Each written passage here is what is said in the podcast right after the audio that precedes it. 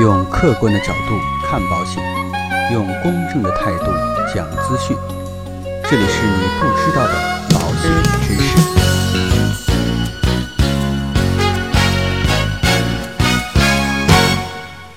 好，各位亲爱的朋友们，那前一阵子呢，支付宝啊搞了个比较大的幺蛾子啊，就是我们的相互宝。在前面几期节目当中啊，我也已经跟大家讲过了，但是呢，还是有一些朋友留言啊，想让我再跟大家仔细讲一讲。那今天呢，我就想跟大家再去仔细聊一聊这个相互保到底怎么样，它能不能代替传统的大病保险呢？其实呢，虽然说相互保的本质是保险，但从某一方面啊，你可以认为它是类似于众筹的互联网的互助计划。为什么这么说呢？因为常规的保险，你出险了赔钱的呢是保险公司，而相互保不是，承担你保额的那些人呢是跟你一样买了这款产品的朋友。其实目前来看，相互保最吸引人的特点就是可以免费加入，这个呢完全迎合了老百姓啊喜欢占便宜的小心理，而且呢乍一看上去啊特别的划算，零元就可以获得三十万或者十万的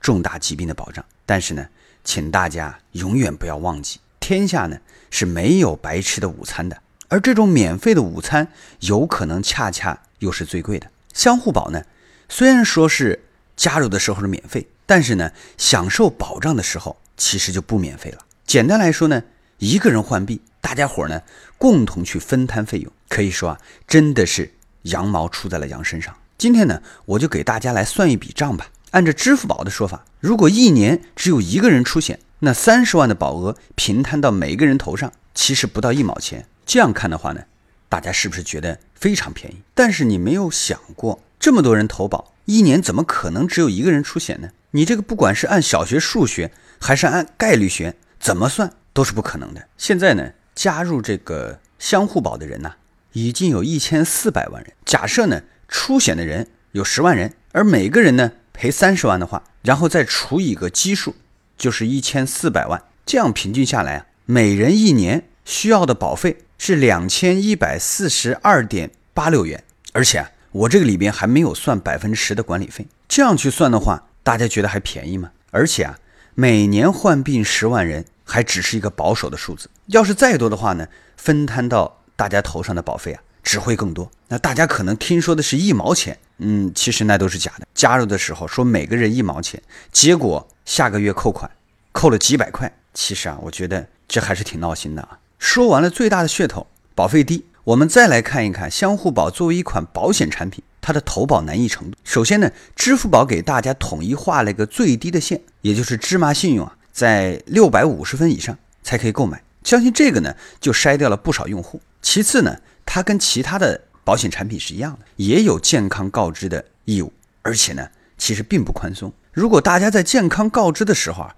因为贪小便宜撒谎，没有做到如实告知的话，将来啊，不仅理赔会出现大问题，而且呢，还会影响你的芝麻信用。这就有点像赔了夫人又折兵的感觉。然后呢，再跟大家说一说相关的理赔。相互保呢提供了两个渠道，要么呢出险的时候拨打理赔电话，或者呢直接在支付宝的线上进行报案。这个呢跟普通的保险的这个案件啊理赔不同的，就是相互保除了要对理赔进行审核之外，还多了一个理赔案件公示的步骤。举个例子啊，王先生如果说参加了相互保，而且在等待期之后出了险，如果呢他想顺利获得理赔款，需要哪些步骤呢？首先啊，王先生要提供完整的理赔资料，这个呢包含诊断证明啊、检验报告、出院小结等等等等。其次呢，理赔资料和个人信息需要对全体参保人员公开展示，展示期啊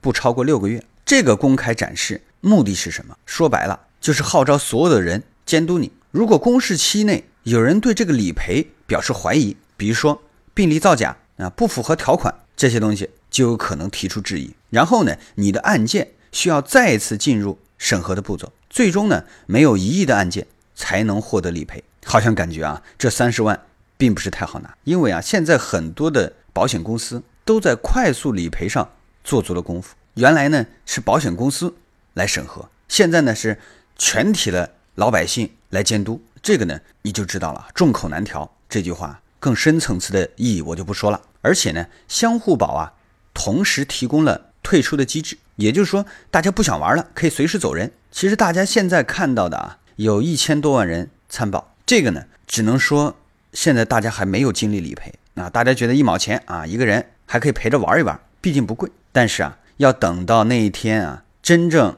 观察期过了，开始第一次理赔的时候，等你的支出超过了你的预算的时候，你看看还有多少人能够在里边跟着他一起玩？你觉得大家真的会老老实实的去帮助陌生人来分摊这样的风险吗？这是一个很考量人性的问题，而且呢，确实别人没有必要为你来买单。如果说当时到理赔的那一天啊，大家发现交的钱太多了，大家都要退出，都不玩了，只有身体不好的、有可能患病的这些朋友还在里边，那到时候谁来为这个相互保来兜底儿呢？其实啊，相互保这种互助保险的形式啊。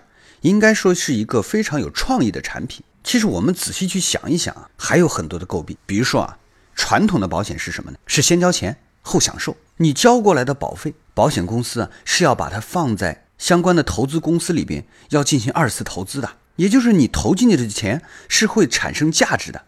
而这个价值呢，一方面有可能是分给客户的，也有可能是提供你未来的保障金的。而相互保是没有的，它呢是先享受后付款。所以这个钱就完全的来自于大家伙啊，每个人从兜里掏出来的钱，真金白银，没有产生任何的时间价值和投资价值，实打实的啊，掏多少钱就赔多少钱。还有第二个，你会发现啊，其实相互保人家算的这笔账真的叫做非常的精，买家永远没有卖家精呐。什么意思呢？你会发现在这个过程当中，相互保作为一家什么？作为一家中间的中间商。他是不承担任何风险的，他不像保险公司，他要去计算啊，我这笔我这个产品投到市场之后，有可能是亏钱还是赚钱，他不会去考虑这些。反正大家伙有人理赔的时候，大家都要往里边贡献保费，而相互保呢，信美呢，他就坐在旁边啊，你交的保费来给我交百分之十，他交的保费来给我交百分之十，具体赔多了赔少了，他是不兜底儿，他是不管的呀，他只管赚取他的佣金就行了，这叫做一本万利啊。啊，或者叫根本就不承担其中的本钱呢，而且直接就有收入，是不是？而中间商有人说，那最后我找支付宝、蚂蚁金服，那支付支付宝它只是个平台，它凭什么去给你承担这些东西？所以到最后，万一发生了问题，要么得不到理赔啊，要么兜底儿的就是我们这些参保了的老百姓啊。所以大家一定要搞清楚，就这种形式啊，非常的好。但是呢，其实我们仔细去分析一下。大家可以去尝尝鲜，没有问题啊。但是想要让他来去代替传统的重疾险，这个呢，可能还需要一定的时日。更要命的是什么呢？就是很多老百姓买了相互保之后，哎，他觉得有保险了，那其他的什么传统的什么重疾啊、医疗啊，好像都可以解决了，那就不去买任何的其他产品了。结果呢，相互保啊，我们就刚才讲的，万一出现了问题，没有了这款产品没有了，结果呢，你再想去买原来的保险的产品。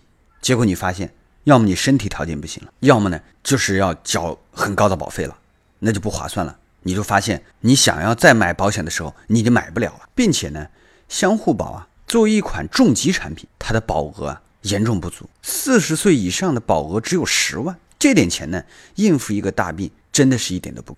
我觉得啊，年轻人还可以试一试，四十岁以上的人你就别过来凑热闹。当然还有它的保费。有很大的不确定性，让人心里没底儿啊！原来买个保险，有人说嫌贵啊，没关系，最起码贵便宜，它是给你一个固定的数额，交多少年都是一个固定的数额。但是呢，相互保就总感觉心里没有底儿啊，这个月可能多，那个月可能少，而且呢，它采用的是每个月都从账户里边扣钱。其实啊，就算钱不多，也有一种割肉的感觉，就是你感觉心里边永远没有底儿啊，究竟交多少？交多长时间，永远就没有一个头。最后呢，我想总结一下嗯，虽然说相互保是一种创新，但是呢，我觉得呀，它是一个结果待定的新型的事物。感兴趣的朋友啊，你可以去尝试一下。但是呢，想要用相互保这种互助的保险来代替传统的长期的重疾险，对于老百姓来讲，实在不是明智之举。那今天的节目呢，到这里啊，就告一段落。如果呢，您觉得我们的节目对您有所帮助，欢迎点击订阅按钮来持续。关注我们的节目。如果呢，您有任何节目方面的疑问，或者关于保险方面的问题啊，也欢迎大家在留言区留言，发表自己的见解。今天呢，我们的节目到此结束，我们下期再见。